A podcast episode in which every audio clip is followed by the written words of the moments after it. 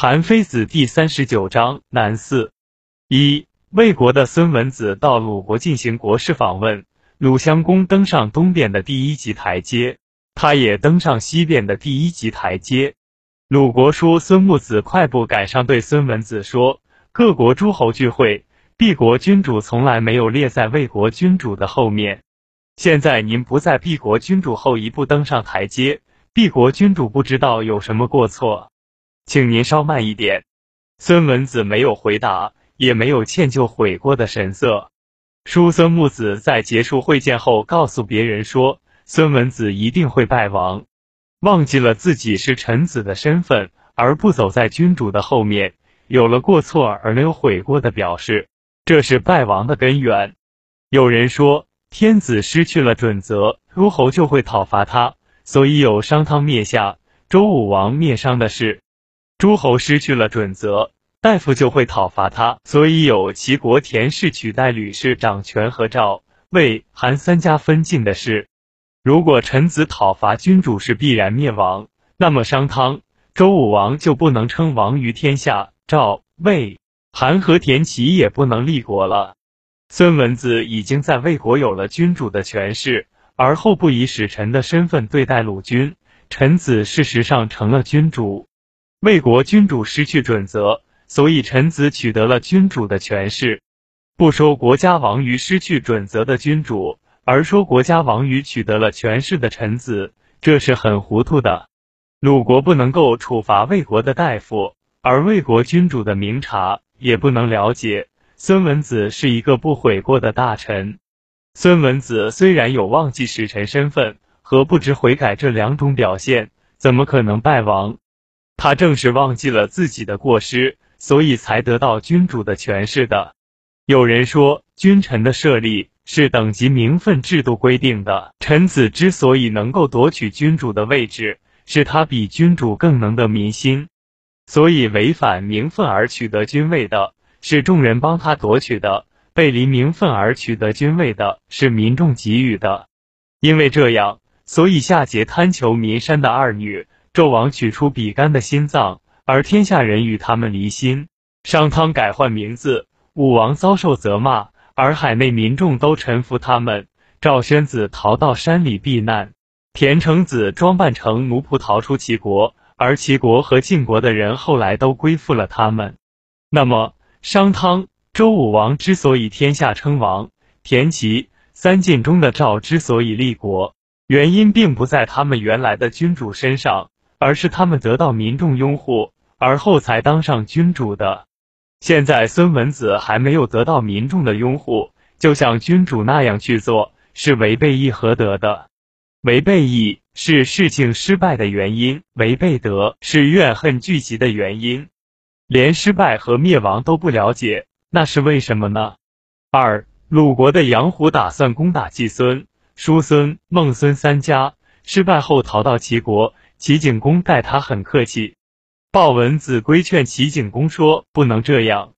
杨虎得宠于季孙而想攻打季孙，是为了贪图季孙的财富。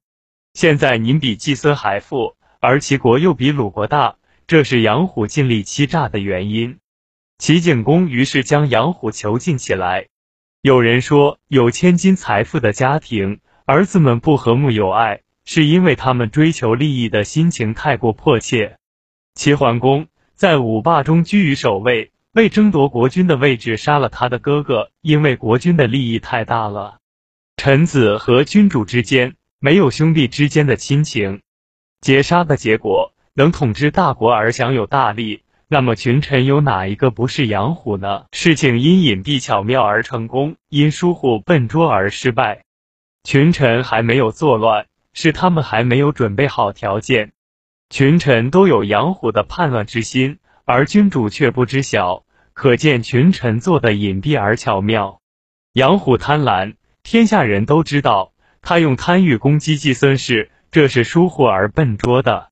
不让齐景公去处罚齐国的狡猾的臣子，而让他去处罚笨拙的养虎，这是鲍文子把意见说反了。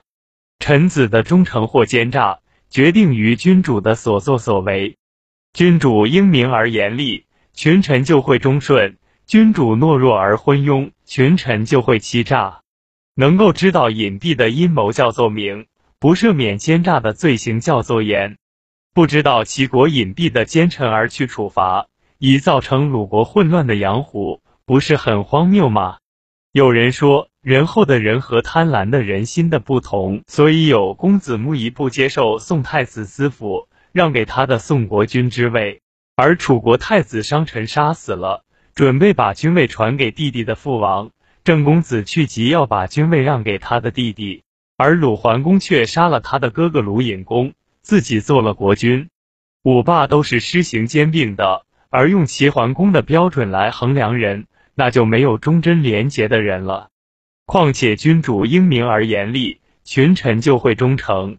杨虎在鲁国制造动乱，失败了就逃跑，逃到齐国而不受处罚，是让他在齐国接着作乱。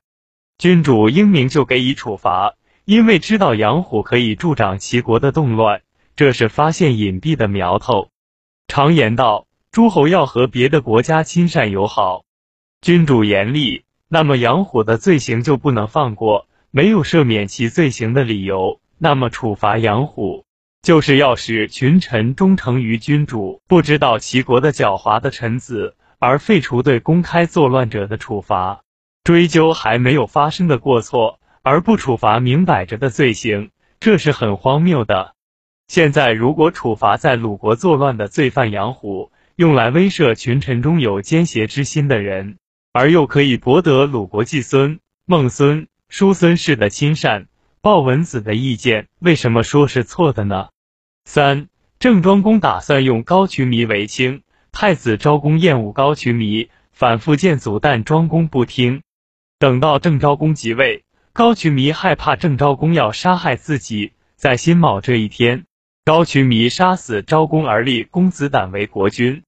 君子说。郑昭公知道自己所厌恶的人，公子羽说：“高渠弥应该被杀吧，报复人家对他的厌恶太过分了。”有人说，公子羽的话不是说反了吗？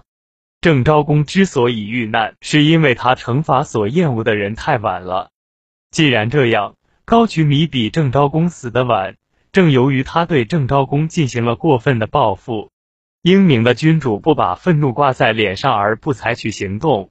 如果只是发怒而不采取行动，那么有罪的臣子就会轻率的行使计谋，君主就危险了。所以在灵台饮酒时，魏出公发怒而不处罚楚师，楚师作乱赶走了魏出公。子贡用手指尝大鳖的汤汁，郑灵公发怒而不处罚子贡，子贡后来杀了郑灵公。君子所提出的郑昭公之所恶，并非说的过分了，他是说。郑昭公既然对高渠弥了解的那样清楚，而又不把他杀掉，以致自己被杀了，所以君子说郑昭公之所恶，是说明他不懂得权衡利害得失。君主不但不能充分的看到祸乱，有时又不能及时的做出决断加以制裁。现在昭公表露了对高渠弥的厌恶，查明了他的罪过，又不予以惩罚。是高渠弥含恨怕死而施行侥幸得逞的阴谋，所以昭公不免于被杀。这是因为昭公惩处自己厌恶的人太软弱了。有人说，报复厌恶的人最厉害的是用大的杀戮报复小的罪过，用大的杀戮报复小的罪过是最严酷的刑狱。刑狱的危害本来并不在于已经被处罚了的人，而是在于诛戮不当引起更多人的仇恨。所以晋厉公杀掉西氏三卿，而引起栾书、中行衍二卿作乱；郑子都杀死伯选而石鼎起祸；吴王夫差杀害伍子胥，而使越王勾践成就霸业。那么魏灵公被驱逐，郑灵公被杀，并不是因为魏出公没有把楚师杀掉，和郑灵公没有对子公进行处罚，而是因为君主本不该发怒，而有了发怒的表现。对不该杀戮的人有了杀戮的想法，君主发怒符合臣下的罪过，杀了这样的臣下不违背人心。即使表现出愤怒而不进行处罚，又有什么害处呢？君主未立之前，臣子有了罪；即位之后，臣子害怕旧罪重提，而把君主杀掉。这就是齐胡公被灭掉的原因。君主对臣子这样做，尚且会留下后患，何况作为臣子而对君主这样做呢？杀戮既然不对，而且还想全部杀掉，这是把天下人当做自己的敌人了。那么公子羽说高渠弥该杀，不也是可以的吗？四魏灵公的时候，糜子瑕很受宠爱，独揽魏国大权。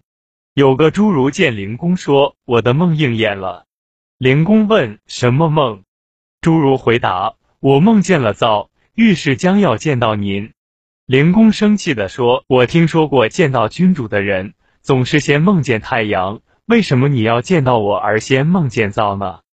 侏儒说：“太阳普照天下，一个物体是不能挡住它的光芒的。君主惠及一个国家，一个人是不能蒙蔽他的。”所以要见君主，就先梦见太阳，灶就不一样了。一个人烤火，后面的人就无法看见火了。是不是有一个人像在灶前烤火那样蒙蔽了您呢？如果是这样，那么臣虽然梦见灶，不也是可以的吗？灵公说：“你说的好。”于是便辞退了庸举、米子瑕，而启用司空狗。有人说。诸如善于假借梦来阐明君主治国的道理，然而灵公并不明白诸如所说的话。辞退庸举、米子瑕，而启用司空狗，这是去掉自己所喜爱的人，而用自己认为贤能的人。正子都以为庆见贤能而受到蒙蔽，燕王哙以为子之贤能而受到蒙蔽。去掉自己喜爱的人，而用自己认为贤能的人。并不能免除使一个人遮蔽自己的祸患。德行不好的人蒙蔽君主，还不足以危害君主的明察。如果君主不加以了解，而使所谓的贤能的人蒙蔽自己，就一定危险了。有人说，楚国的屈道喜欢吃菱角，周文王喜欢吃菖蒲做的腌菜，这都不是正道的美味，而这两个贤人却很喜爱。人们喜欢的味道不一定是美味。晋灵公喜欢参无须，燕王哙认为子之是贤人，他们都不是正派的人，而这两个君主都尊重他们。君主认为贤能的人不一定是贤人，不是贤人而作为贤人来使用，和由于宠爱来使用是一样的。君主认为是贤人又确实是贤人而提拔他，和君主使用自己所喜爱的人是不一样的。所以楚庄王提拔了孙叔敖而称霸。商纣王任用了费仲而灭亡，这些都是用了自己所认为的贤人，而事情的结果却相反的例子。燕王哙虽然提拔了他认为贤能的人，而与使用他所喜欢的人是一样的。卫灵公哪里是同样情形呢？这是诸儒所认识不到的。君主被蒙蔽而不知道受了蒙蔽，听到诸儒的话以后知道受了蒙蔽，因此辞退蒙蔽他的臣子。这就是对蒙蔽他的臣子有了了解。说什么不加以了解，而使贤能的人蒙蔽自己，一定很危险。而现在了解到这是真正的贤人，这样即使他蒙蔽君主，也一定不会有危险了。